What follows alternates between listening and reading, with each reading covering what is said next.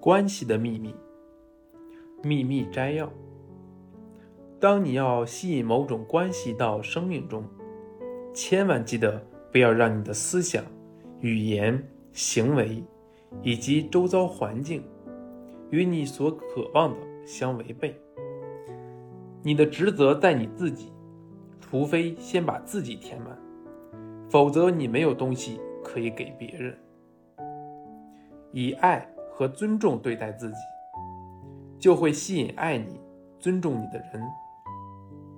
当你觉得自己不好，就是在阻挡爱，而且你会吸引更多继续让你觉得自己不好的人和情境。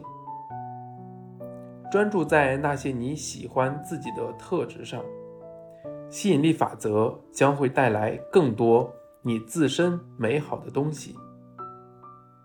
要让某种关系顺利，就把焦点放在对他人的欣赏上，而非抱怨。